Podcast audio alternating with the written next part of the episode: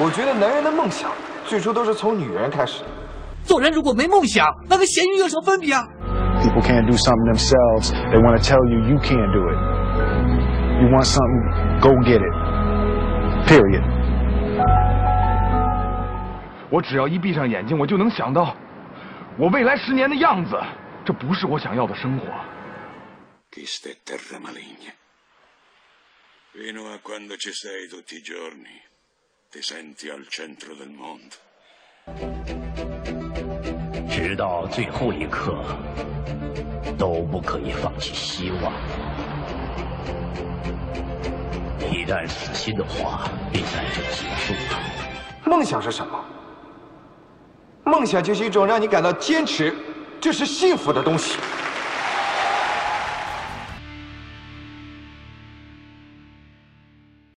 大家好，欢迎来到向上小宇宙。好，今天坐在我对面的嘉宾呢是做零售行业的，应该从业有很多年了吧？做个自我介绍吧。嗯，大家好，呃，我是老陈，嗯，做零售行业整整有十年了。哦，男人的十年也是很宝贵的，是吧？呃，也可以说是最值得记忆的十年吧。对，黄金的十年，嗯，黄金十年是吧？嗯嗯。另外，我们两位驻场嘉宾是吧？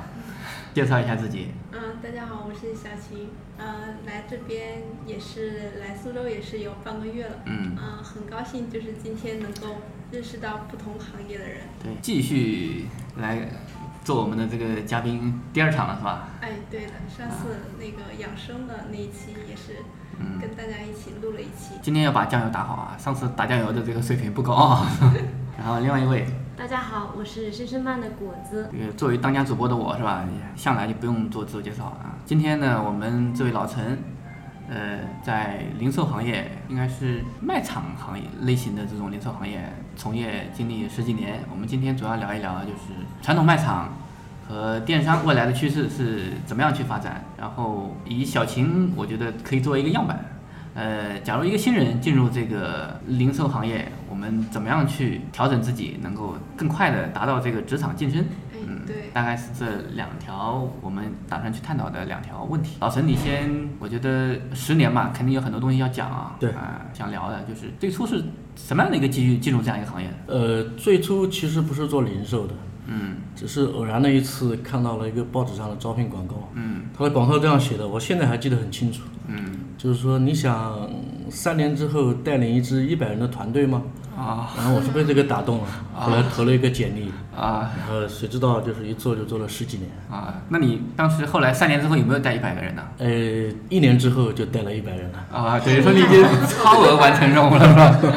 啊，当初第一家进的是哪一家公司？呃，苏宁，啊，就是进苏宁。对，啊，在苏宁差不多是两年的时间，啊，那回忆起来应该是在十年前，应该是在零四年吧。零四年到零六年。啊，对那时候是在南京。呃，最早在南京，然后是到了无锡，无锡苏宁，对，苏宁张近东是吧？嗯，正好是零四年的时候，恰恰是苏宁上市，嗯也就是说我在苏宁是从民营企业变成了上市公司的一员。你有期权吗？有股份吗？哈，那会儿去的还是太晚了。啊，等于说在上市之前也许会有一点。对对对啊，那也不错啦，赶上一个企业的上市之后，呃，它上市之前、上市之后，应该会也会有一些变化。呃，会有一些变化，嗯因为苏宁上市之后呢，就是在信息化，包括在多元化方面做了很多的尝试。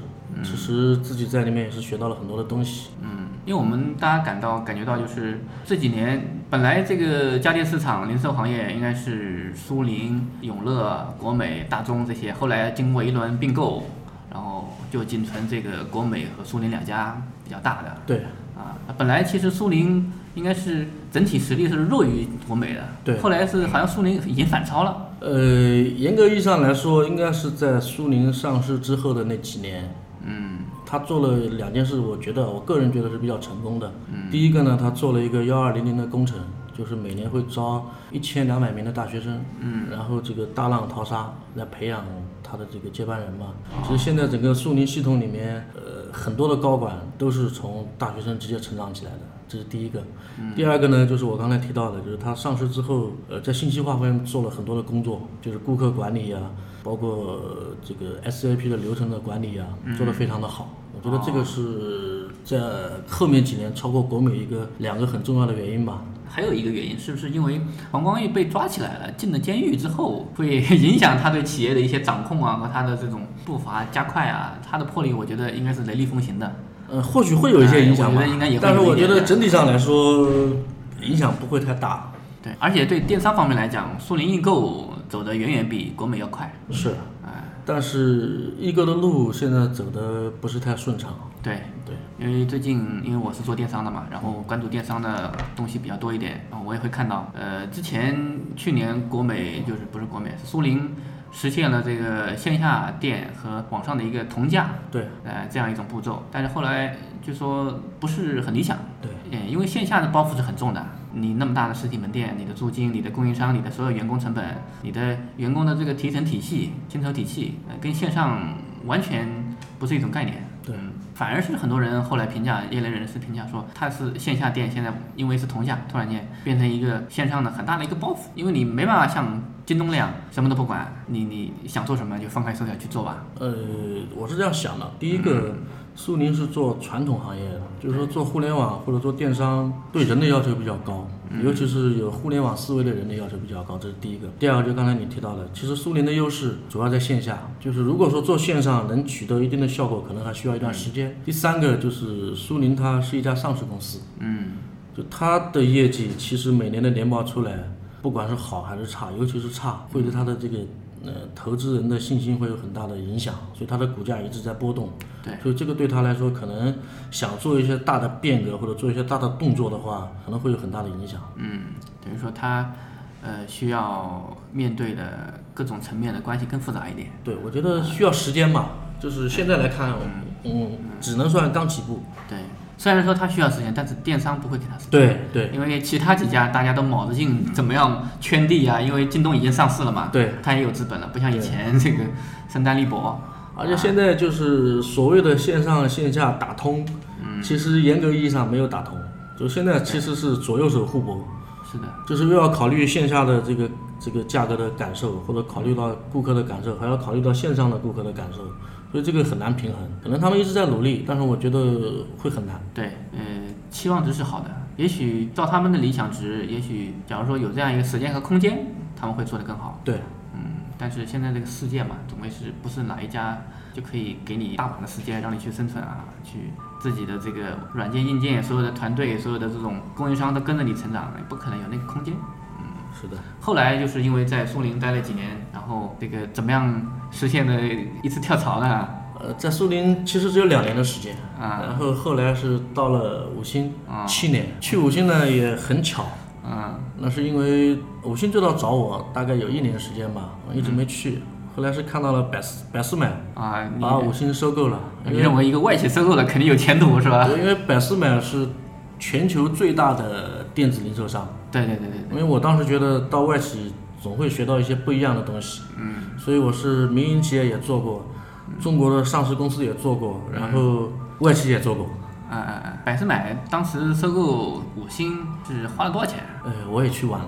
去晚了。对啊，你又赶上了 收购以后的事儿了，对吧？对对啊，嗯，当时去百思买是在苏州这边的店，还是在无锡这边的店？呃，直接到苏州，直接到苏州了。对，然后你干你在苏州七年，呃，不是在苏州四年，嗯，然后回到南京总部一年，嗯，最后的两年是在杭州。哦，那我觉得公司高层应该把你当做这个核心的接班人培养啊，是吧？又那么忠诚，然后在这个行业又积累那么多，呃，一会儿我会聊到忠诚的话题。啊，我操！啊，好，因为那个苏宁和五星嘛是同一种类型的这个家电卖场嘛，对他们的，你认为他们的一些文化呀，他们的内部的一些东西，有没有让你觉得哪些地方不一样？呃，两家公司的差异还是比较大。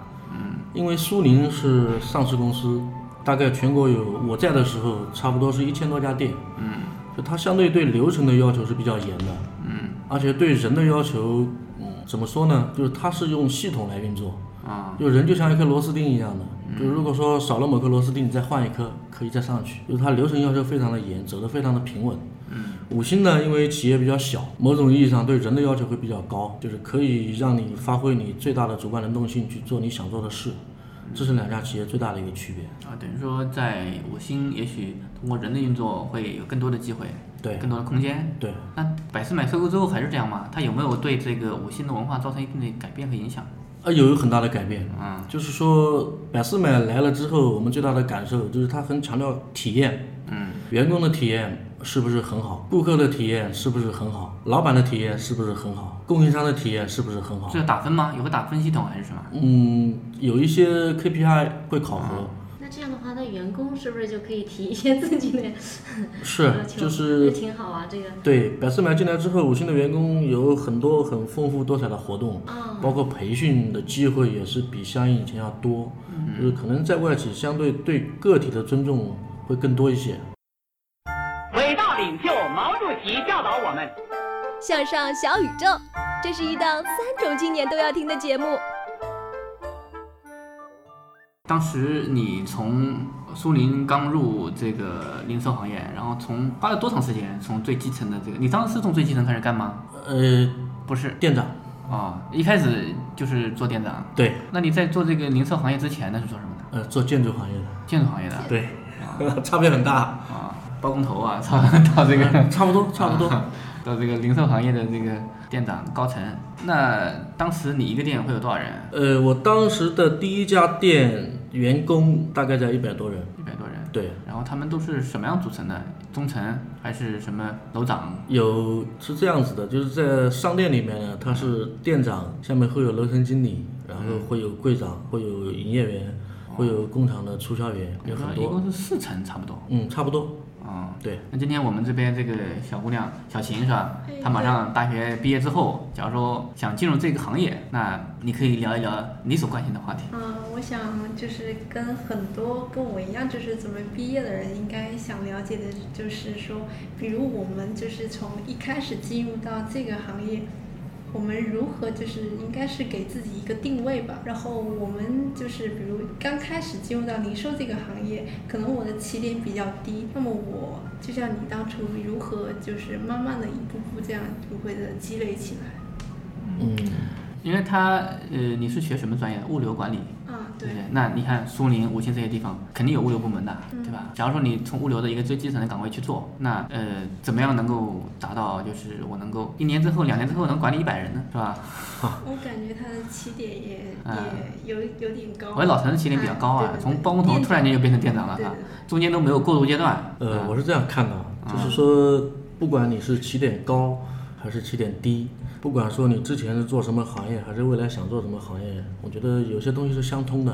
给你几个建议，或者说，我觉得在你的工作里面可能要有几个关键词要注意。嗯，我是我觉得第一个应该是激情，嗯，就是你不管做什么岗位，哪怕是再普通的一个岗位，你一定要有激情。尤其是像我们做这个零售行业，做了这么多年，呃，可能大家会觉得，哎呀，你都这把年纪了，你你怎么可能还有激情呢？对啊。其实我想表达的就是，激情跟年龄没有关系。啊如果你喜欢这个行业，或者你喜欢这份工作，你就会一直都会有激情。起码我觉得我在零售行业十多年了，我一直很有激情。你是每天早上对着镜子给自己洗脑吗？说那个我是最棒的，我是世界第一的。可能我睡觉的时候会、啊会给自己洗脑啊我明天还是最好的啊。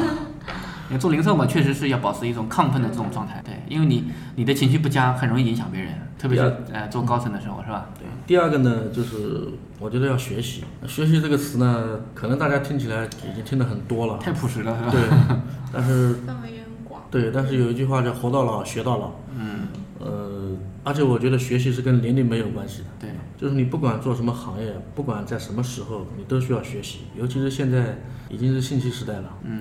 就这个世界千变万化，变化的非常非常的快。就是我们在十年之前，连电脑都没有普及。嗯。不要谈手机了。对，不要谈手机了。嗯。我们在五年之前都不知道还有电动汽车，那现在特斯拉已经在全球卖的很火了。就现在这个时代，知识贬值的非常的快。如果你不学习，可能你到哪儿都会被淘汰。其实，哪怕你小秦你在苏宁或者在某一个零售岗位，对，啊，你做那个物流最基层的一个仓库里面的一个工作，但是离你想要的职位肯定是差距很大，对吧？在这期间肯定会有很多东西需要学，对，肯定比你优秀的同事也很多，对，啊，你总归是超越别人，不是靠口号，对是靠实干，对，靠一些，当然了，也会靠一些这种跟领导搞好关系，是吧？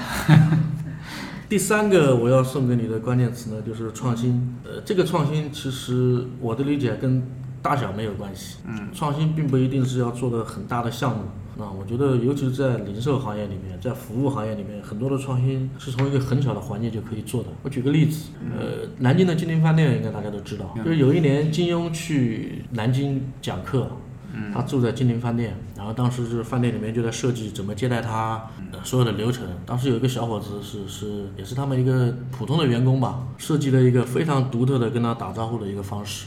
就金庸每天早上他要去跑步，他第二天早上出门的时候，就是刚从门外出，就是刚从门里出来的时候，就有一个服务员跟他打招呼。我们都知道，一般正常的打招呼，尤其在酒店里面都是你好，哎，或者最多是贵宾会说你的名字某某某你好，对吧？但是那天那个打招呼的方式非常的独特，那个小伙子上去跟金庸讲了一句话，说大师兄早上好。嗯，金庸第一遍没有反应过来，他又说了第二遍，大师兄你是要出去跑步吗？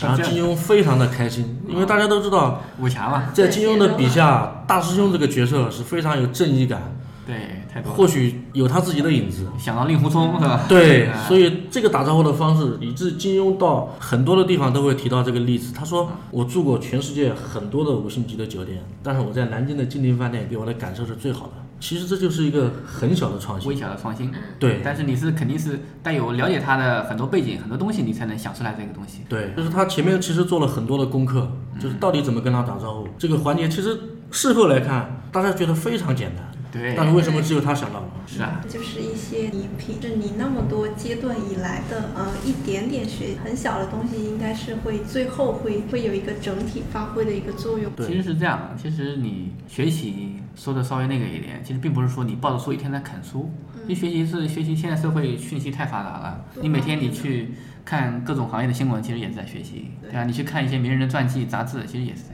习。等于说你掌握的知识越全面，你到某一个临界点，假如说有这样一个需求，你马上脑子里面会拼出来这样一个东西出答案嘛。对，就是你呃看到的、学到的东西，可能暂时是你还没发现它用处，其实到嗯某一天就应该会有你意对想不到的那个。所以我们也不能说很多人偏科，觉得数理化学了以后用不上，其实不是那么简单啊。最起码你的思维会更缜密一点，啊最起码你跟别人打交道啊，呃，你的遇到一些事情的反应状态肯定会有有关系。嗯，之前提到了那个有关忠诚的问题，哎，那我对忠诚是这样看的，嗯，因为我理解的忠诚不是说你在这个企业里面待了多久你就是忠诚，嗯，可能有些人在一个企业里面待了十年甚至二十年，但是呢，于忠他没有贡献，啊那我觉得这个不是忠诚啊。我理解的忠诚很简单，就是你跟企业、你跟公司签订了合同之后，从正式上班的那一天起，你就是认认真真的为这个企业在服务。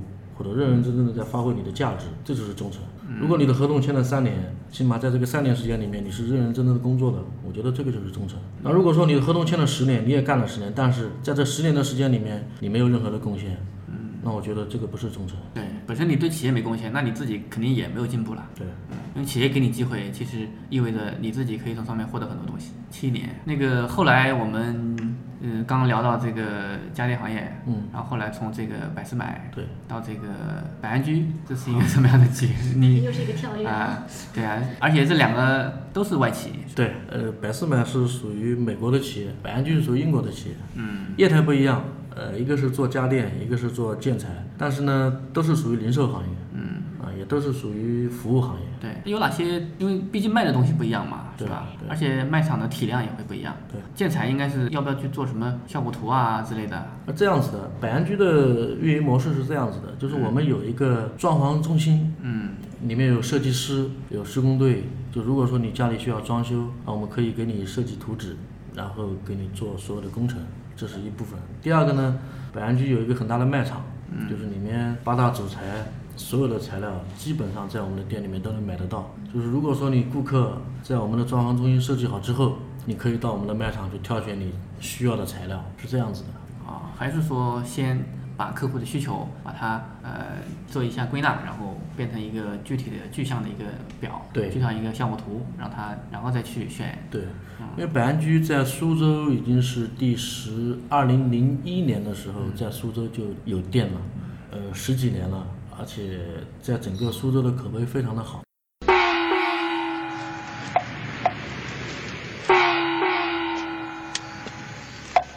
天干物燥，不要睡觉。您正在收听的是《向上小宇宙》。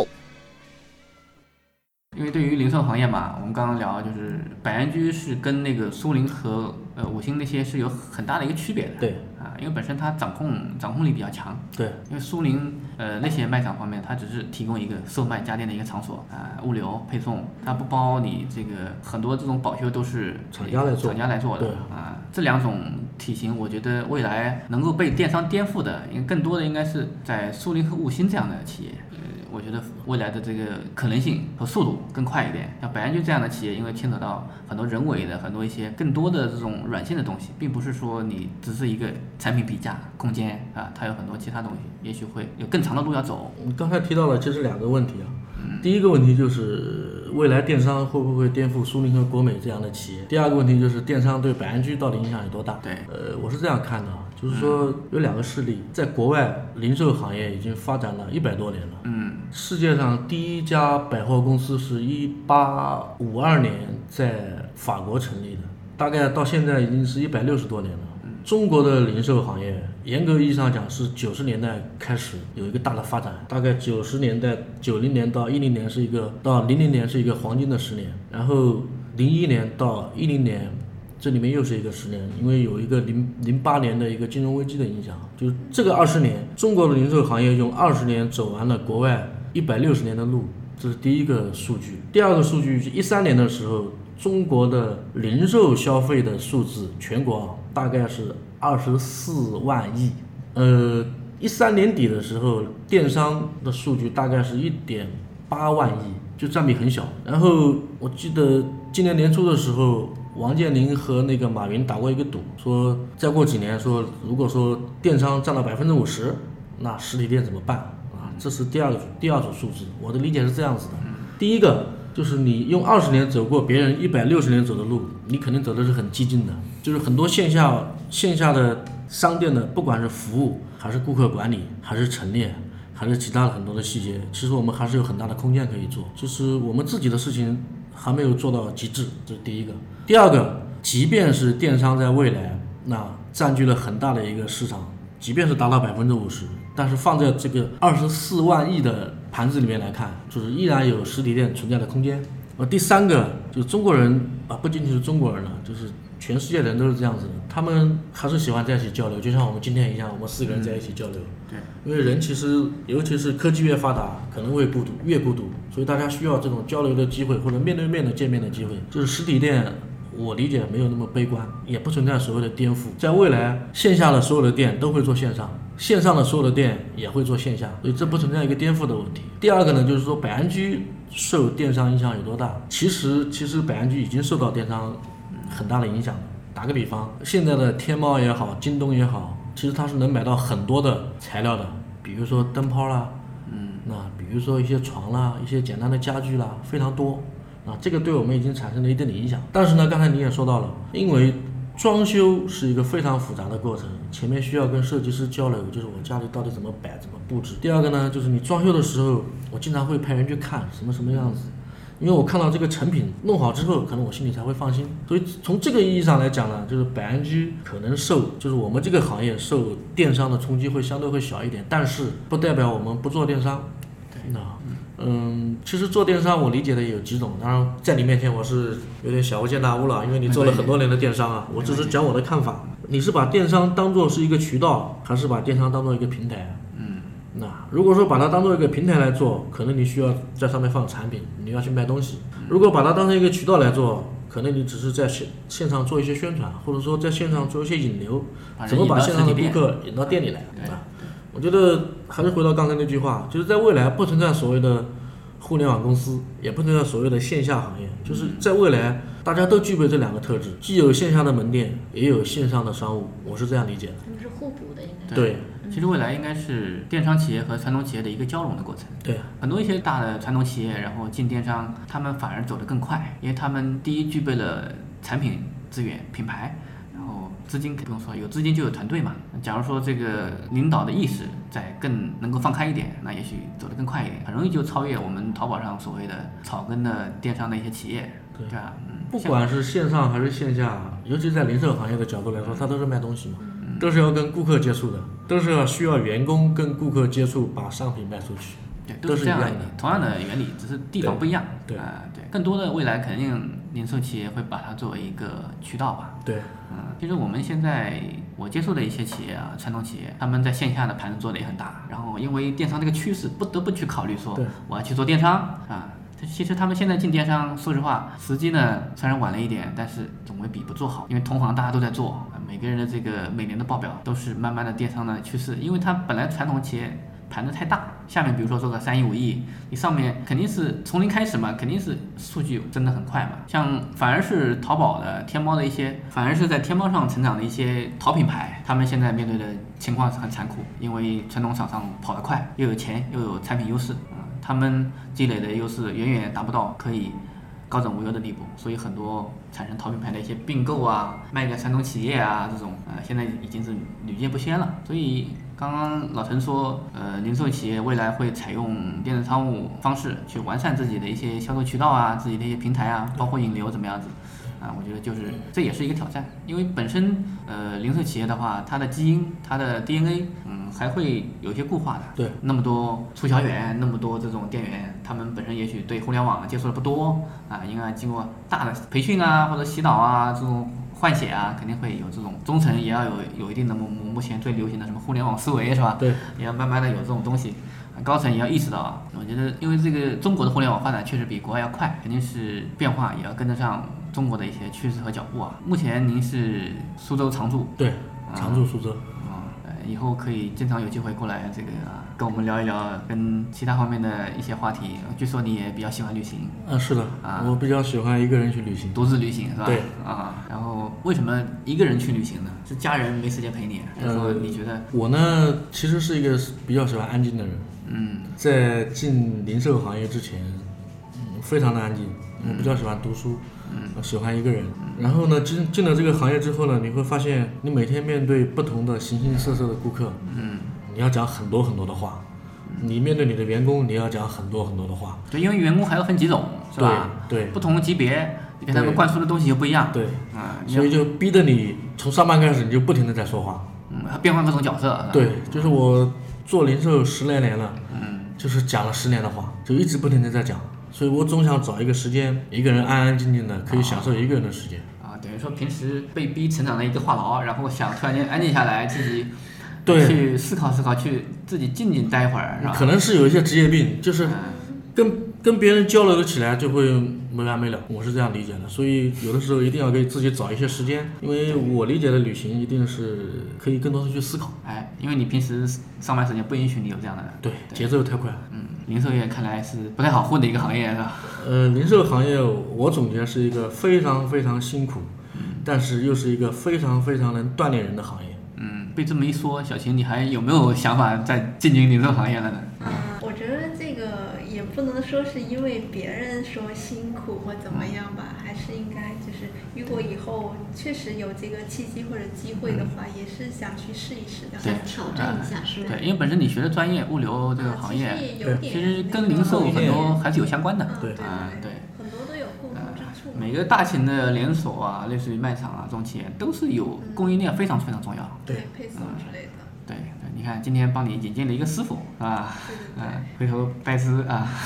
零售行业干了那么多年，那你有没有想过将来打算在这个行业再干多久？呃，其实干多久没想过，嗯但是我想未来不管做什么行业，应该是跟零售脱离不了干系。假如说你有一天你面临你说换一种玩法，换一种活法，你会选择做什么事？有选项吗？选项有 A、B、C 选项吗？如果没有选项，我就是出去旅游去。